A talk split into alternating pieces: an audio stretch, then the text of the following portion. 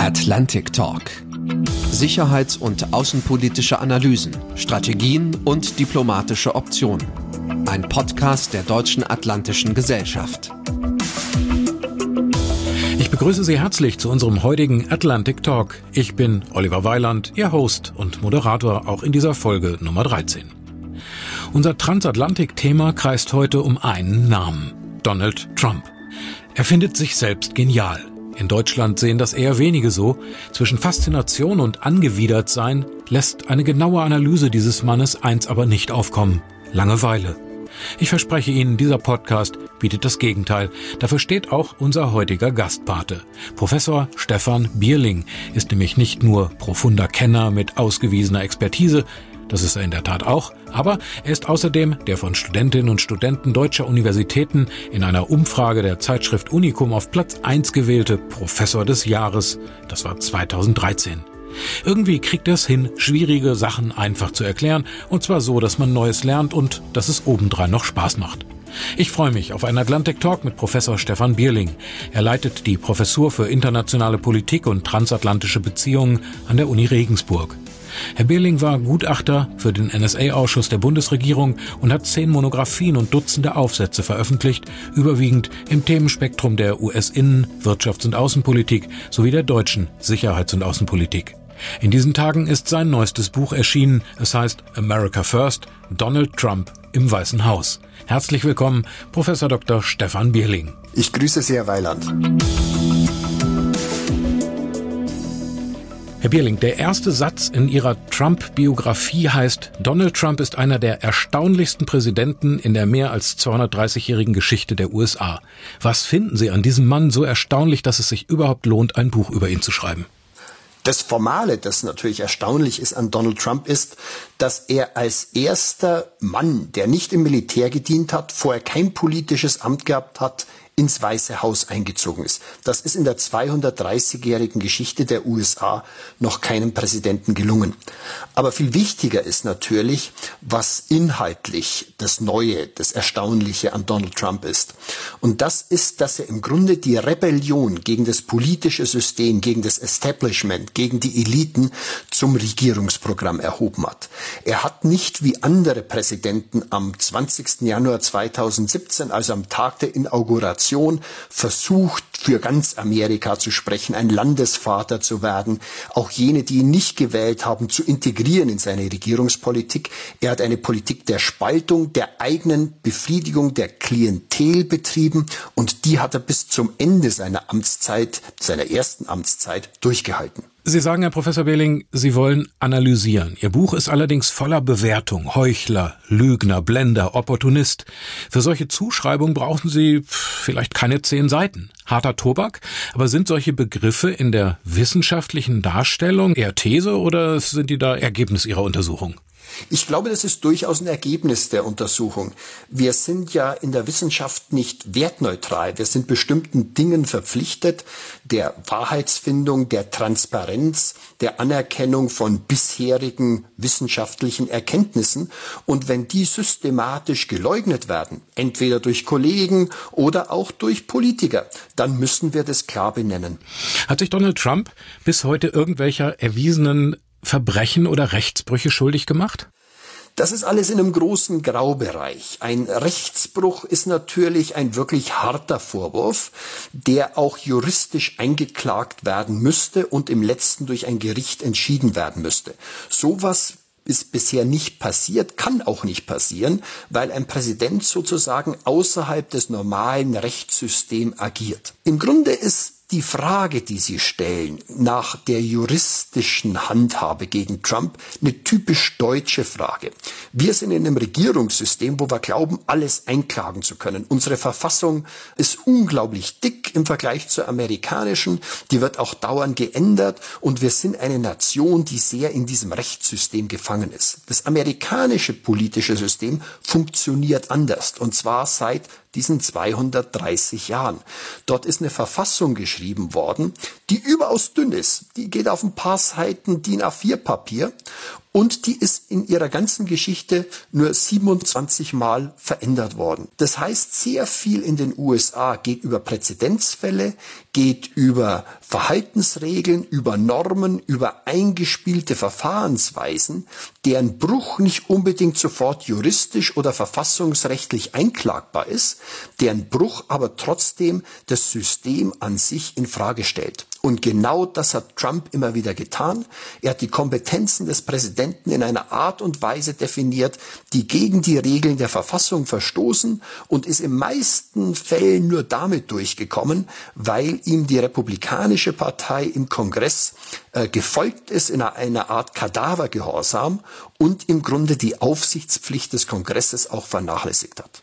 Es gibt einige Sätze, in ihrer Trump-Monographie, die die Persönlichkeitsstruktur Donald Trumps beschreiben und die zeigen, was ihn, ich sag mal, im Innersten antreibt. Ich möchte mal ein paar von diesen Sätzen nennen. Siegen ist nicht das Wichtigste, Siegen ist das einzig Wichtige. Oder auch zum Beispiel der Satz, ich bin der Einzige, der zählt. Schließlich, ich habe das absolute Recht, mich selbst zu begnadigen. Was sagen diese Sätze über die Persönlichkeit dieses Mannes aus? Es macht sehr deutlich, dass Trump, wie schon in seinem früheren Leben, auch als Präsident nur sich selbst im Mittelpunkt des Universums, jetzt des politischen Universums sieht. Er hat keinerlei Scheu, im Grunde seine Kompetenzen so weit auszureizen, wie er glaubt, dass er sie ausreizen soll. Das ist ein autoritäres Machtverständnis. Äh, wir erleben das gerade jetzt im Vorfeld der Wahlen am 3. November, dass immer mehr Stimmen vor direkt oder indirekt vor einem Staatsstreich aus dem Weißen Haus heraus warnen. Sehen Sie diese Möglichkeit in der Person Donald Trumps angelegt? Also trauen Sie ihm diktatorisches Vorgehen zu, wenn er seine Ziele nicht anders erreichen kann? Wenn wir eines gelernt haben in den letzten knapp vier Jahren von Donald Trump ist, dass wir ihm alles zutrauen müssen. Ich glaube, er spielt wirklich mit dem Gedanken. Schon vor vier Jahren hat er gesagt, er wird die Wahl gegen Hillary Clinton nur dann anerkennen, wenn er aus ihr als Sieger hervorgeht. Und das gleiche Spiel spielt er jetzt wieder. Er versucht, die Wässer zu trüben.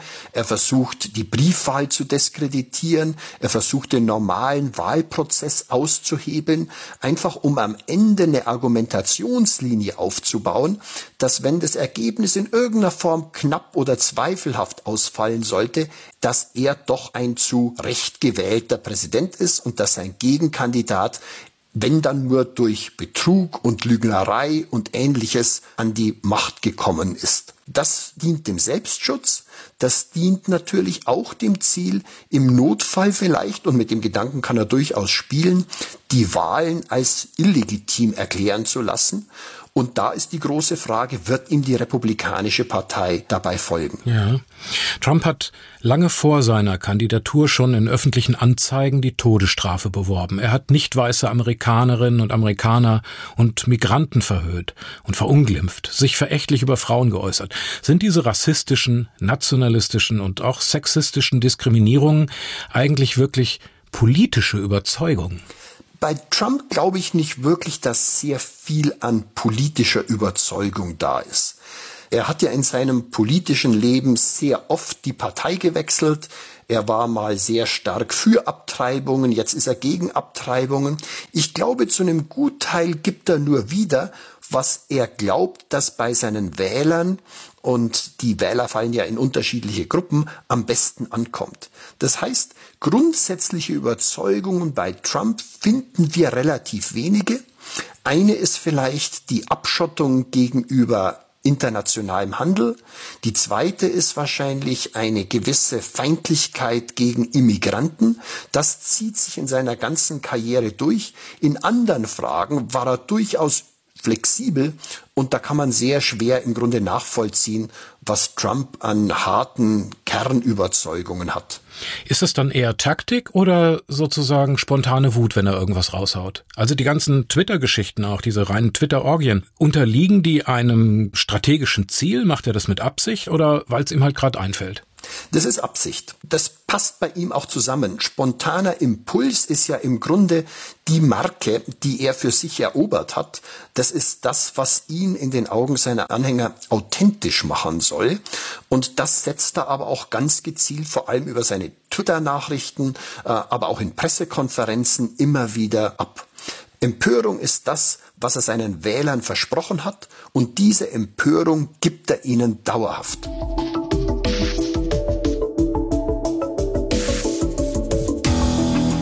Sie haben gesagt, wirklich explizit Politische Ambitionen hat er nicht. Es geht oft unter, dass die erfolgreiche Präsidentschaftskandidatur 2016 gar nicht die erste war.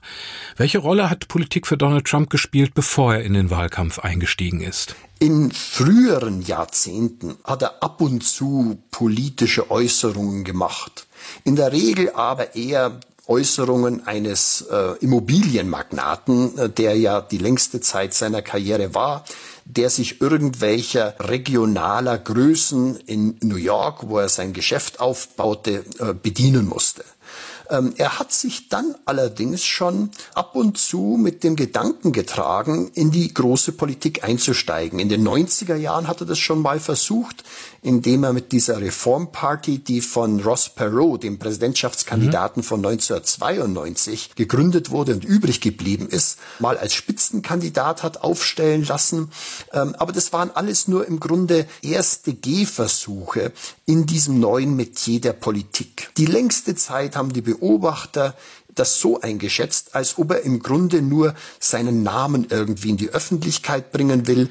Er war ja elf Jahre lang in der TV-Serie The Apprentice also der Lehrling oder vielleicht der Bewerber könnte man sagen, als Entertainer und Schauspieler aktiv den Amerikanerinnen und Amerikanern bekannt. Die Serie hat bis zu 27 Millionen Zuschauer gehabt und er durfte in jeder Show einen Kandidaten feuern und hatte wahrhaft sichtbare Freude an dieser Boshaftigkeit. Die Amerikaner kannten ihn mit anderen Worten. Warum haben sie, ganz abgesehen von der Politik, so einen Fiesling gewollt? Sie kannten Trump als selbststilisierten natürlich, aber doch erfolgreichen Immobilienmakler der Multimilliardär geworden war. Sie kannten ihn aber dann in der ganzen Nation als erfolgreichen TV-Star, wo er mit großem Talent und großer Improvisationsgabe einer Sendung seinen Markenstempel aufdrückte. Und dieser Markenstempel hieß, ich repräsentiere Erfolg, ich kann am besten bewerten, wer im Grunde eine Zukunft hat, ich kann Leute, die nicht wirklich gut genug sind, feuern. You're fired. Das war ja sein Begriff, der bis heute im Grunde mit Trump zusammenhängt. Für die Wähler war das natürlich äh, in zweierlei Hinsicht ganz attraktiv. Auf der einen Seite kannten sie Trump, das ist in einem solchen Riesenland wie den USA mit sechs Zeitzonen, 320 äh, Millionen Bürgern, ein großes Pfund, mit dem man wuchern kann. Und er hat sich dort eben auch profiliert durch seine, manche nennen die Sprache authentisch, andere würden sagen vulgär, als jemand, der äh, sozusagen die Sprache des einfachen Mannes von der Straße sprach, der wirklich verstand, worum es in Amerika geht. Diese Rolle hat er im Grunde in seiner ganzen Karriere immer wieder gespielt. Ja, das schon, aber also als Mann des Volkes muss man sich doch eigentlich auch darstellen als jemand, der, sagen wir mal, eine größere Gruppe repräsentiert. Also dieser unglaubliche Mangel an Kenntnissen, die er sich 70 Jahre lang erworben hat, das ist ja schon strunzdumm. Äh, damit gewinnt man doch eigentlich keine einigermaßen breite Bevölkerungsgruppe als Unterstützerin und Unterstützer. Sie sprechen in Ihrem Buch in dem Zusammenhang von Keilthemen. Trump hat mehrere Dinge gleichzeitig gemacht. Er hat auf der einen Seite in diesem großen republikanischen Bewerberfeld damals, und es gab 16 republikanische Bewerber, ein gewisses Vakuum gesehen auf dem rechtspopulistischen Rand, das er alleine ausfüllen konnte mit seiner Agitation gegen Immigranten. Das war ja das Erste, womit er den Wahlkampf eröffnet hat. Gleichzeitig hat er auch Themen rausgeholt, die eigentlich gar nicht so sehr ja vom republikanischen Establishment vertreten wurden. Etwa die harte Ablehnung der Immigration. Das zweite Thema ist die Ablehnung des Freihandels. Das ist eher ein linkes, gewerkschaftliches, eigentlich ein demokratisches Thema gewesen in der Vergangenheit in den USA. Er mischte also diese republikanische Ideologie äh, des Individualismus, der Stärke, des außenpolitischen Selbstbewusstseins mit recht populistischen Themen, nämlich den Kampf gegen die Eliten und er mischte es mit Ankündigungen, dass er im Grunde den kleinen Mann vertreten werde. Die forgotten people, die vergessenen Leute. Ja, da hat Hillary Clinton natürlich auch einen großen Fehler gemacht im Wahlkampf, die im Prinzip die Trump-Wähler ja als sie bedauernswerten verächtlich gemacht hat. Das war sicherlich auch ein Moment, der Trump eine große Unterstützung gebracht hat in bestimmten Teilen der Gesellschaft, oder? Absolut. Ähm, Hillary Clinton hat viele Fehler gemacht, aber das war der wahrscheinlich gravierendste. Ich darf nie Leute, deren Stimme ich haben will, verunglimpfen. Das hat sie gemacht. Und das hat dazu geführt, dass sich Trump noch mehr als Held dieser vergessenen Leute, wie sie sich selbst ja definieren. Ob sie in Wirklichkeit zu vergessen waren, ist eine ganz andere Geschichte. Aber Trump hat sich zu ihrem, ja, Matador, Vorkämpfer, zum Teil fast Messias aufgeschwungen und die Demokraten haben leider sehr viel getan, um diesen Eindruck noch zu verstärken.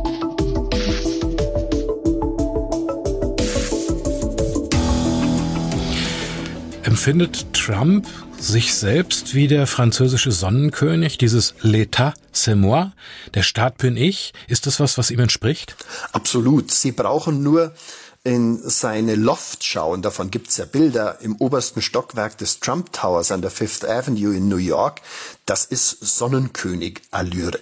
Da sehen Sie, dass er sogar Empire-Möbel nachgebaut, ziemlich hässlich, dort stehen hat. Alles ist irgendwie mit Gold ausgelegt. Es gibt beschwungene Treppen. Äh, da gibt's Bilder, wo seine Frau äh, neben ihm steht, äh, wie Marie Antoinette neben dem König. Äh, der Sohn sitzt auf einem großen Stofflöwen. Alles das soll ausstrahlen Macht, Dominanz, das Gefühl, ich hab's geschafft. Donald Trump ist irgendwie im letzten die Karikatur, wie sich ein kleiner Mann einen Milliardär vorstellt, wenn er erstmal wirklich groß und reich geworden ist. Das Gegenüber zu diesem Bild von Staatsverständnis L'État ist eigentlich das, was er mit Deep State bezeichnet. Mit diesem Begriff des tiefen Staates versucht er natürlich zu verunglimpfen alle Kräfte im politischen System der USA, die sich ihm widersetzen. Deshalb hat er ja dauernd auch Konflikte mit dem FBI, mit der CIA, äh, mit den Militärs. Also diese gewachsenen Organisationen und Institutionen in den USA, dieses Eigenleben hat auch durchaus Sinn und Ziel, weil das sozusagen die bürokratische Konstanz über die einzelnen Machtausüber, die Präsidenten im letzten garantiert. Das will er nicht haben. Er will im Grunde durchregieren. Er sagt, Artikel 2 der Verfassung gibt dem Präsidenten alle möglichen Kompetenzen, die im Grunde fast unlimitiert sind.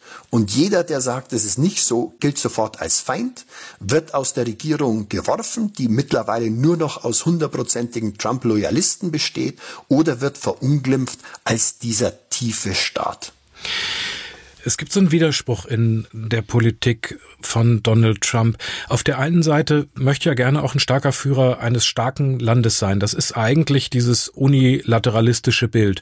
Auf der anderen Seite schlägt er um sich außerhalb Amerikas alles kaputt und steht auch zu diesem Isolationismus. Also Amerika reicht ihm eigentlich, als ob es keine Abhängigkeiten und Verflechtungen äh, in einer globalen Welt gäbe. Wie passt das zusammen? Es passt eigentlich nicht wirklich zusammen. Ähm, Isolationismus und Unilateralismus, also Machtausübung allein in der ganzen Welt, sind im Grunde zwei unterschiedliche Dinge.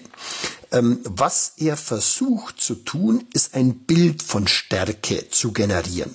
Gar nicht so wirklich Stärke auszuüben, sondern so zu tun, als ob er als Person, als ob Amerika wirklich seinen Willen in der Welt durchsetzen könnte. Dem ist nur in begrenztem Maße noch so. Denken Sie nur an China, das aus dieser liberalen Ordnung ausbricht. Denken Sie an Russland, das diese Ordnung zu unterminieren versucht. Hier fällt Trump schon sehr schwer, seinen Willen gegenüber diesen Staaten durchzusetzen, auch gegenüber kleineren Staaten. Das heißt, Amerika ist in dieser Zeit in einer überaus schwierigen Position weil sich die weltpolitischen Gewichte neu sortieren und Trump ist etwa das Symptom dieser Umbruchszeiten, wo man sich noch nicht arrangiert hat, dass im Grunde amerikanische Macht deutlich zurückgeht und wo man sich nicht damit arrangieren will, dass im Grunde das wichtigste Pfund amerikanischer weltpolitischer Bedeutung, nämlich das Allianzsystem, gepflegt und im Grunde ausgebaut werden muss. Das ist ja auch kompliziert. Man muss äh, in der Politik nicht unbedingt ein Geistesriese sein. Entschuldigung, das heißt, Trump würde nur irgendwas verstehen, wenn man ihm eine Grafik oder ein Foto vorlegt. Ja, Aber manchmal würde es sogar reichen. Was er nicht versteht, sind strategische Zusammenhänge. Der muss nicht die Verästelungen von jeder Politik verstehen. Äh, wir hatten schon andere Präsidenten im Weißen Haus, die nicht unbedingt als Geistesriesen aufgefallen sind. Denken Sie an Truman, denken Sie an Eisenhower, denken Sie an Reagan. Drei Präsidenten, nicht wirklich auf der Höhe der Zeit befindliche Amtsinhaber, wo wir aber dann doch festgestellt haben, sie haben etwas gehabt, strategische Tiefe. Diese Leute hatten einen offenen Sinn, die wussten gute Berater um sich zu scharen und die hatten auch das Gefühl, was strategisch im Interesse der USA ist. Und das geht Trump ab. Davon hat er keine Ahnung. Im letzten ist für ihn Politik eine Aneinanderreihung an impulsgetriebenen äh, Vorstellungen, an schnellen, aus der Hüfte geschossenen Äußerungen, an persönlichen Beziehungen. Aber es hat nichts damit zu tun, dass man langfristige Planungen anstellt, dass man äh, auch Widerspruch herausfordert bei seinen Beratern, um zum bestmöglichen Ergebnis zu kommen.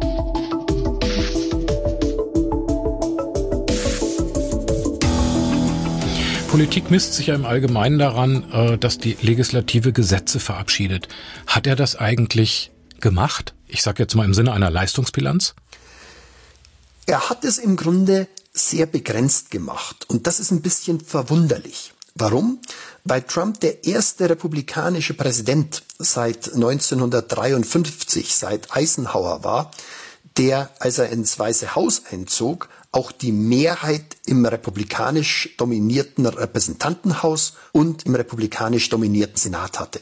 Er hätte also legislativ durchregieren können. Das ist im Grunde aber sehr wenig erfolgt. Eigentlich nur bei der großen Steuerreform sind die Republikaner zusammengestanden und haben es geschafft, die im Grunde nach einem guten Amtsjahr zu verabschieden. In vielen anderen Fragen war das Chaos, das vom Weißen Haus ausging, war aber auch die Bereitschaft der Republikaner, Trump bedingungslos zu folgen im Kongress, nicht groß genug, als dass er ein großes legislatives Programm hätte durchsetzen können. Am deutlichsten vielleicht bei der Abschaffung von Obamacare. Das hatte er immer wieder versprochen, dass er da ein neues Gesetz einführen werde, dass das im Grunde ganz leicht zu machen sei. Und er ist im Kongress damit glorreich gescheitert, auch an Leuten wie McCain, eigentlich ein republikanischer Senator, der ihn aber im letzten die Gefolgschaft verweigert hat. Das heißt, seine Amts Bilanz in den ersten beiden Jahren war relativ schlecht, viel schlechter als andere Präsidenten sie vorzulegen hatten, als sie die Mehrheiten im Kongress hatten. Es gibt ja inhaltliche Top-Themen der Trump-Politik. Schauen wir mal auf ein paar Punkte in seiner America First Leistungsbilanz. Wir haben es schon angesprochen. Erstens, Migration. Ich baue eine Mauer. Hat er geliefert? Nein, er hat nicht geliefert, was den Mauerbau wirklich anlangt. Äh, er hat ja versprochen, die würde innerhalb kürzester Zeit gebaut werden und durchgezogen werden. Das hat er nicht geliefert. Was er geliefert hat, seinen Leuten zu vermitteln, dass etwas passiert, dass Immigration nicht mehr so leicht hingenommen wird wie in früheren Jahren. Also das Image des äh, ja, äh, starken Mannes, der sich gegen Einwanderung wendet. Und dafür stand die Mauer als Symbol. Das hat er hochgehalten. Mhm. Nächstes Feld, Wirtschaft. America First war und ist für Trump vor allem auch ein außenwirtschaftliches Credo. Haben Donald Trumps Handelspolitik, seine einseitigen Kündigungen der Handelsverträge, Zölle, erzwungene Deals den Menschen in den Vereinigten Staaten zu mehr Wohlstand verholfen? Amerika zumindest wieder etwas greater gemacht? Nein, im Gegenteil. Die Einschnitte beim Freihandel machen Amerika ärmer, wie sie die ganze Welt ärmer machen. Aber wieder, er hat durch diese sehr provokante Hochzollpolitik, durch dauernde Konflikte mit China, mit Mexiko, auch mit den Europäern den Eindruck erweckt, er handelt wirklich im amerikanischen Interesse und tut etwas für die amerikanische Industrie. Arbeitsplätze haben immerhin den niedrigsten Stand seit 50 Jahren, die Armutsrate mit 11,8 Prozent, den niedrigsten Stand seit 2001. Das äh, stimmt, wenn wir in die Vorpandemiezeit schauen, aber das ist im Grunde nur der langfristige Trend, der sich seit der großen Rezession 2008, seit der Erholung schon unter Obama abgezeichnet hat. Er blieb hier also in der Fluchtlinie einer Entwicklung, die sich ja mittlerweile seit 10, 12 Jahren fest etabliert hatte in den USA, bevor Corona zuschlug. Sicherheitspolitik. America First heißt für Trump auch, sich aus militärischen Konflikten fernab der Heimat zurückziehen zu wollen. Rückzug aus dem Irak, aus Syrien, aus Afghanistan, ganz aktuell. Amis are really going home? Wahlversprechen umgesetzt? Wahlklientel befriedigt? Nicht so wirklich. Er hat zum Beispiel in Afghanistan in seinem ersten Amtsjahr die Truppenzahl erhöht.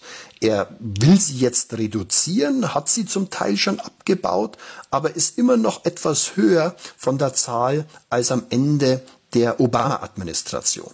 Er hat mehr Truppen in den Golf geschickt, vor allem um seine Drohpolitik gegen den Iran äh, zu stärken. Er hat allerdings, das muss man eingestehen, immer wieder vermieden, in kriegerische Konflikte hineingezogen zu werden. Er hat dann sogar deeskaliert. Aber das ist wirklich auch eine Schwäche von Trump, dass er im Grunde nie konsistent Politik verfolgt hat. Er hat immer hart geredet. Wenn es aber dann wirklich hart auf hart kam, im Grunde den Schwanz eingezogen und jeden größeren militärischen Konflikt vermieden. In der Sicherheitspolitik hat Trump bisher auf klassische Partner gepfiffen. Nicht nur Europa und besonders Deutschland, auch im asiatischen Raum hat er viel Porzellan zerschlagen. Die transpazifische Partnerschaft, also das Bündnis gegenüber China, seinem großen Gegner, hat er aus rein handelspolitischen Gründen gekündigt aber auch Europa, Russland, China zum Feind erklärt. Ist Amerika während dieser Präsidentschaft, wenn man es sicherheitspolitisch und isolationistisch denkt, sicherer geworden? Amerika ist, glaube ich, unter Trump im letzten nicht sicherer geworden. Er hat es nicht geschafft, Nordkorea von seinem Atomprogramm abzubringen. Er hat es nicht geschafft, China einzuhegen. Russland geht im Grunde noch brutaler und aggressiver mit Amerika um. Das heißt, insgesamt sind die amerikanischen Spielräume in den vier Trump-Jahren doch geringer geworden, obwohl er ja das Gegenteil versprochen hat und es natürlich auch zelebrieren wird, dass er im Grunde der neue starke Mann Amerikas war, der nach den acht Amtsjahren von Obama Amerika wieder Durchschlagskraft verliehen hat. Aber in der Realität ist da nicht viel dahinter. Letztes Stichwort. Donald Trump, der Held in der Corona-Krise. Hat er geliefert? Er ist ein Anti-Held in der Corona-Krise. Das ist im Grunde wahrscheinlich die schwerste Hinterlassenschaft seiner Präsidentschaft. Er hat völlig versagt in seiner Führungsfunktion als Präsident. Er hat diese Krise auch nicht genutzt wie andere Präsidenten, Kanzler, Gouverneure, um die Bevölkerung hinter sich zu bringen, sich als Landesvater zu etablieren das, was er immer versprochen hat, kompetente Exekutive zu präsentieren, starke Entscheidungen zu treffen. Er hat das Gegenteil getan. Er hat äh, verwirrende Presseerklärungen abgegeben. Er hat es nicht geschafft, die amerikanische Administration auf eine Linie zu verpflichten. Insgesamt war Trump weder von der Persönlichkeit noch von seiner Führungsfähigkeit wirklich in der Lage, Amerika durch diese Krise zu steuern.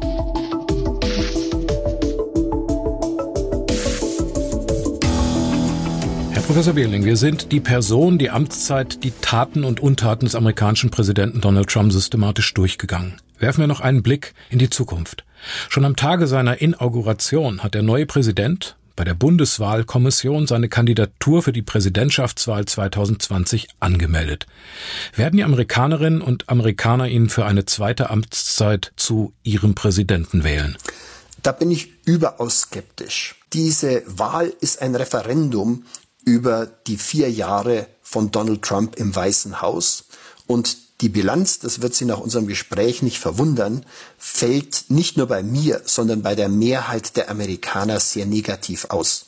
Trump hat es zwar geschafft, seine ureigene Klientel bei der Stange zu halten. Seine Umfragezahlen haben immer zwischen 40 und 45 Prozent geschwankt. Und er ist ja 2016 mit 46 Prozent der Stimmen ins Weiße Haus eingezogen.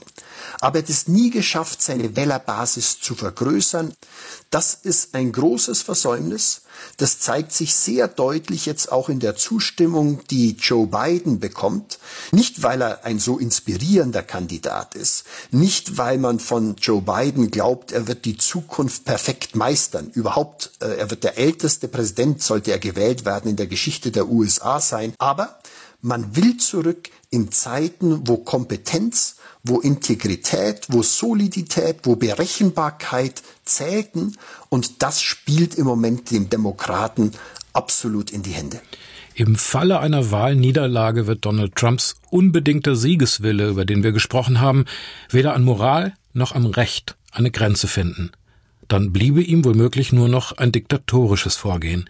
Die eindringlichen Appelle rund um den Nominierungskongress der Demokraten für die Vizepräsidentschaftskandidatin Harris, gerade auch der Appell von Barack Obama war Teil des Wahlkampfes, aber dennoch teilen sie die Sorge, dass Donald Trump die Vereinigten Staaten von Amerika als demokratisches Staatswesen zerstören könnte, dass Amerika sich am 3. November wirklich auf eine Diktatur zubewegt? Das glaube ich nicht. Er wird alles versuchen, um an der Macht zu bleiben.